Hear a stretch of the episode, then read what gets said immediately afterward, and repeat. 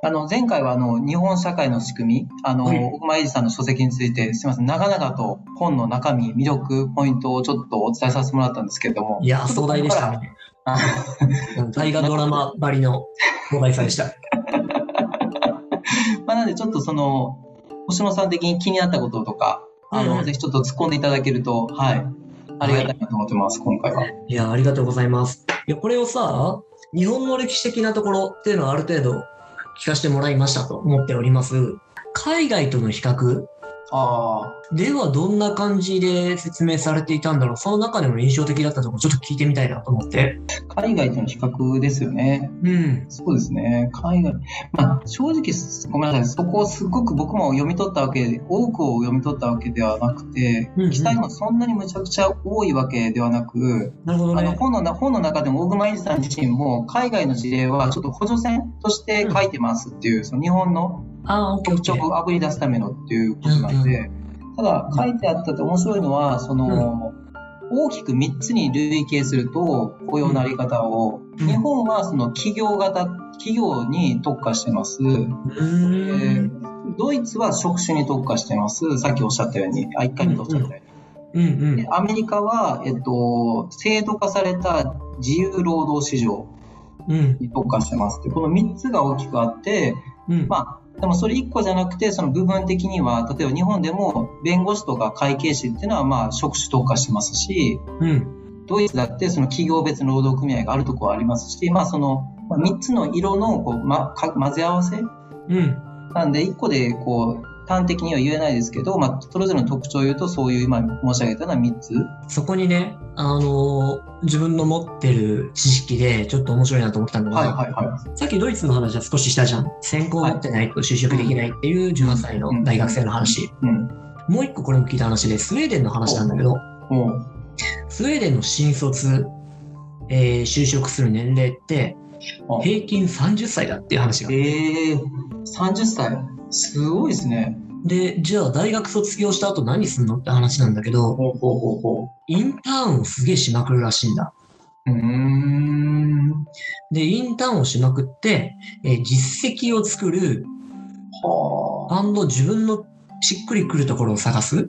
へえだからギャップイヤーの延長かけるインターンみたいな感じだと思うんだけど、うーん。で、それで大事にされる部分って、はあ本当に自分がその仕事に合ってるか、いわゆるこのコーリングなのかどうかっていう話なんだと思うんだけどこれが面白いなと思っへて。で、しかも、そのインターン中は無給とか超低給であることが多いと。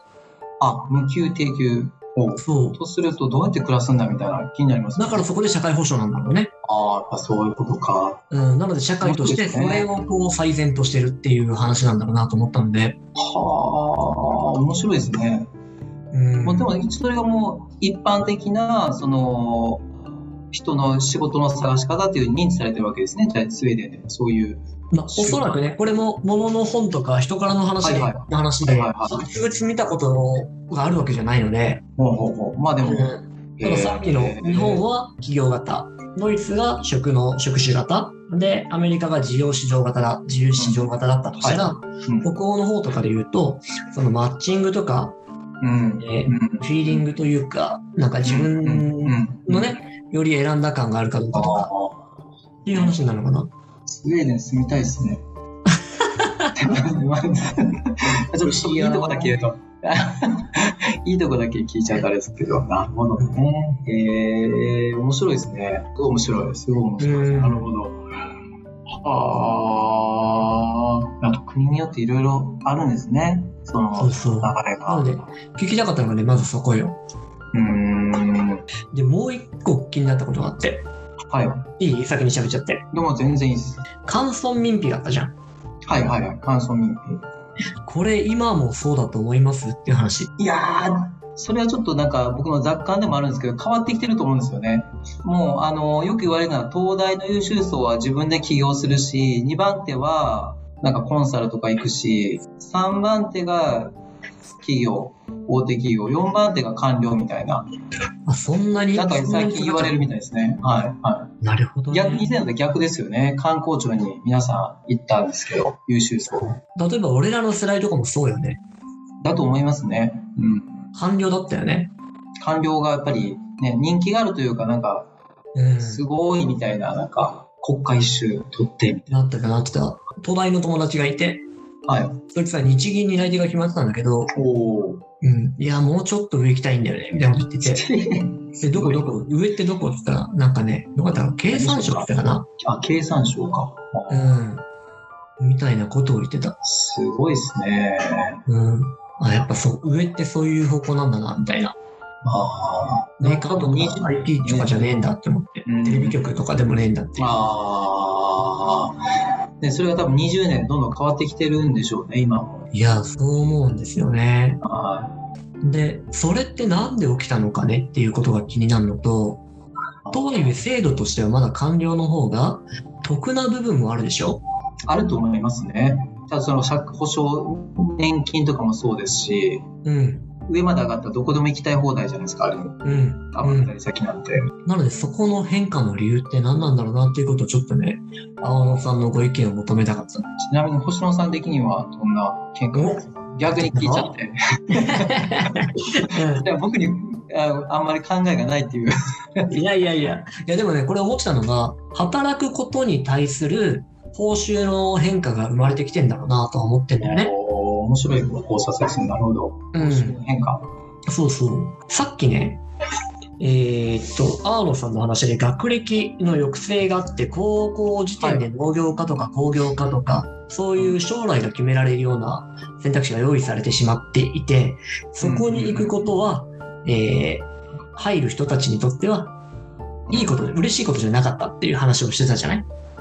まあ、わわかんないですけど、まあ、嬉しいことな人もいると思うんで、ごめんなさい。そうそうう。ん、うん。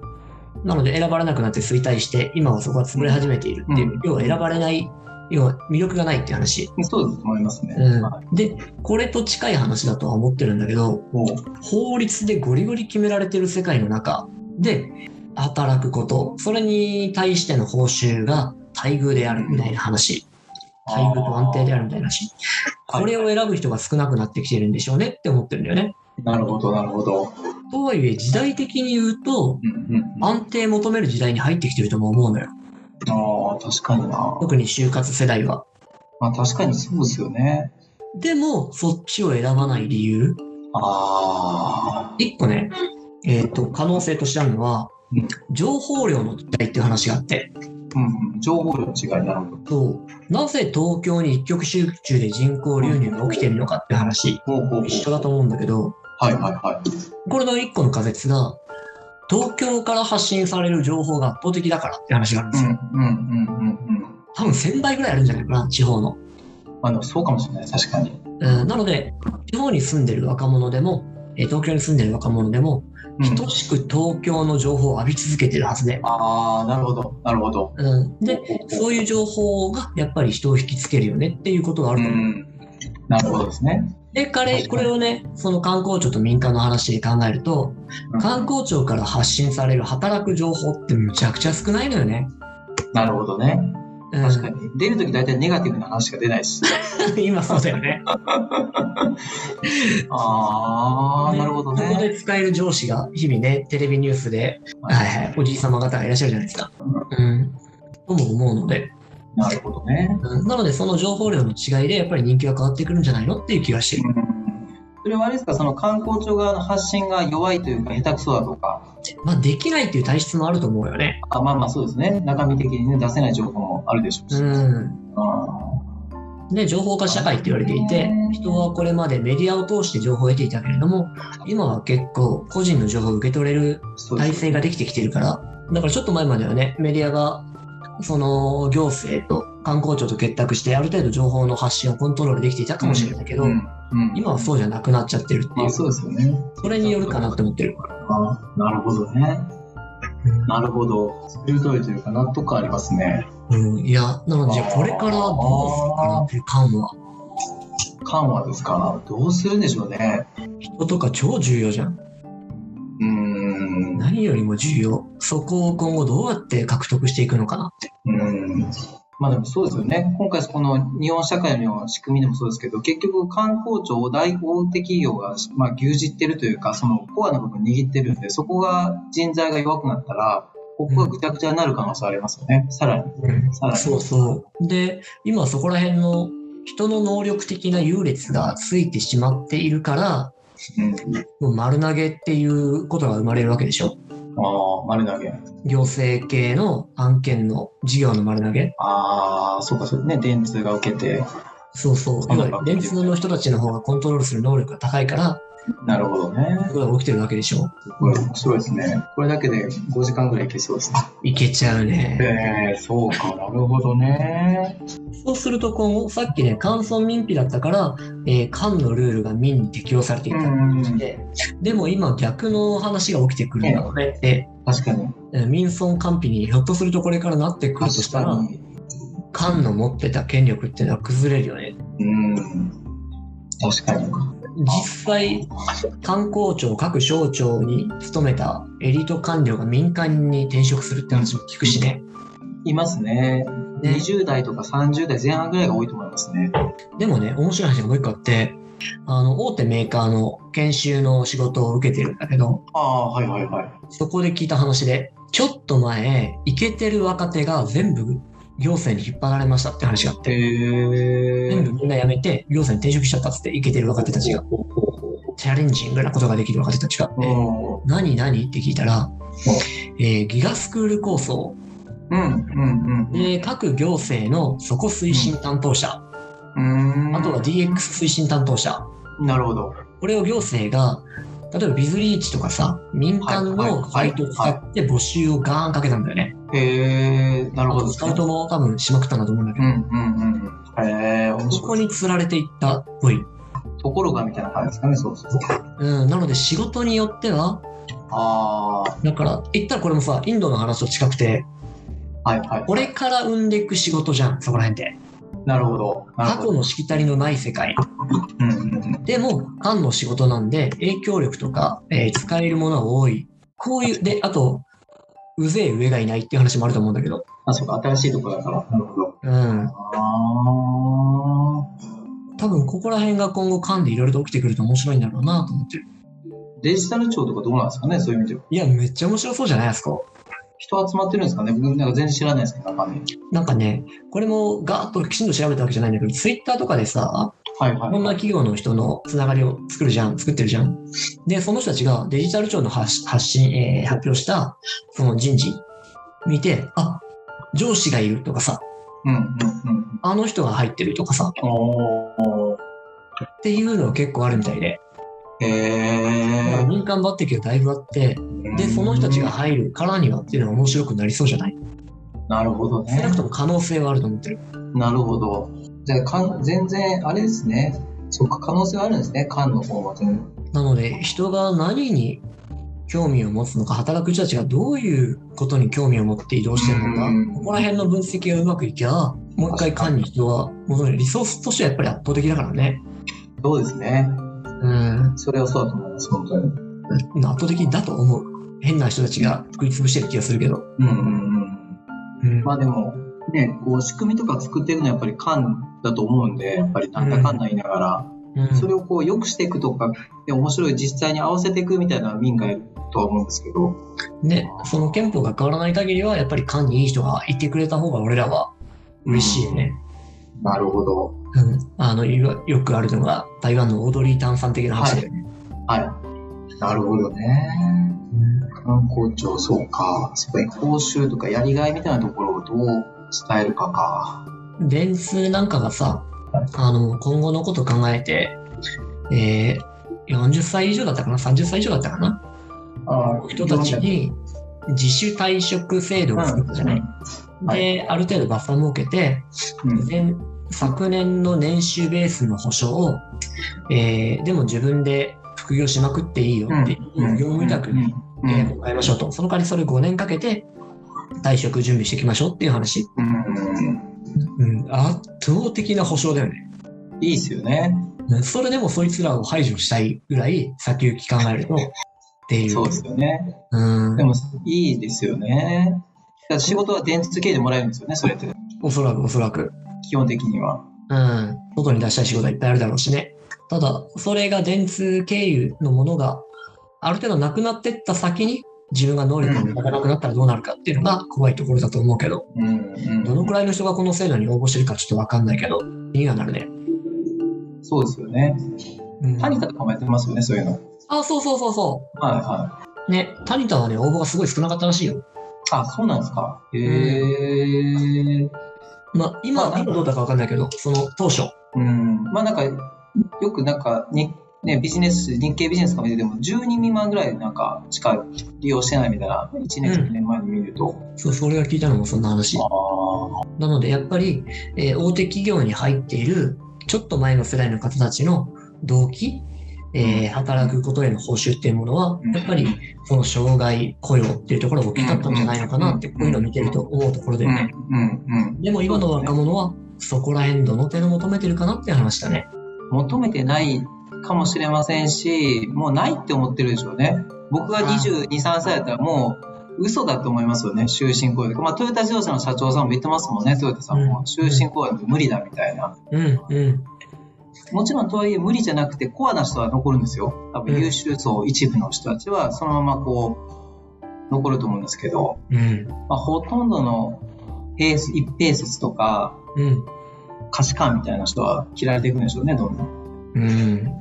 はい。人と組織の関係性を考える、阿野智樹の読書の時間。あまとめていただいてありがとうございます。いや、なんかでも面白いですね。これちょっと、なんか僕がこう、ね、お伝えしたことでそこでこう、それ以上のものがこう返ってくるというか、違う角度から星野さんからもらえるっていうのは面白いですね、とっても。うん。うん。いや、非常に興味のある分野でした。ありがとうございます。ああとは最後、締め、もうこれ最後というか、この日本社会の仕組みでいうと、僕からのこう、メッセージとしてはもう最後になっちゃうんですけど、はい、お願いします。あの今のお話とも、観光庁の話もそうですし、うん。電通さんみたいな大企業の変化もあると思いますけど、まあ、本当にこう、どんどん変わっていくと思うんですよ。その、今回の小熊さんの本だと、大企業型、地元型、残業型って、この3つのこうに日本人の生き方、3つっていうのがあったんですけど、うん。多分その大企業型がこうちょっと少なくなるというか、もうこの中でも変わっていって、うん。多分その地元型、その農業とか林業とか漁業みたいなところに一部戻る人もいるでしょうし、うん。うん。きっと。で、残業型っていうところにもその企業とかフリーランスみたいなあの働き方をする人が増えてくるでしょうし、うん。うん。なんかこう、どんどん変わっていくんだろうなって思うんですよね、仕組みというか。で、なんか冒頭も申し上げたかもしれませんけど、その、たかだか150年、70年前にできた、うん。こう、社会の皆さんの中の合意でできた仕組みなんで、うん。皆さんがどんどん変わ、自分も含めてみんなが変わっていけば、また仕組みって、あの、変化していく。うん。その時々の、こう、合意を経ながら変わっていく。うんゆっくりだけれども。っていうのは、なんかもう、なんか絶望するというよりは、どちらかと希望ですよ、と思います。はうん。うん。うん。うん。い。もちろん希望ばっかりじゃなくて、メリットもあればデメリットもあると思うんですけど、当然今、既得権益ある人からすると、もしかしたら不利になることがあるかもしれませんし、うん。まあでも変わっていくもんだなっていうふうに捉えると、なんかもう将来ダメだとか、いうのはないと思いますね。それは若い人にとっても、うん。社会終わってるとか、会社終わってるとか思わずに、自分たちが動くこと動くというか、働いていく中で、少しずつ変わっていくんだろうなっていうふうに思いました。最後は明るい感じで、はい、終わりたい。だから、選挙に行こうってことですね。そういうことですね。選挙に行こう。まあ、選挙に行こう。まあ、そうですね。若い議員さんにいっぱい生まれてもらいましょうと。まあ、かもしれないですね。はい、自分たちが変えてきたんで、これまでも、労働者が。ん。承知いたしました。はい。ありがとうございます、中村と。ありがとうございます。はい。それでは、それでは、本日はこんなところですね。はい、ありがとうございました。今回もお聞きいただいてありがとうございます。はい。ありがとうございました。では、また次回、お楽しみに。はい、ありがとうございます。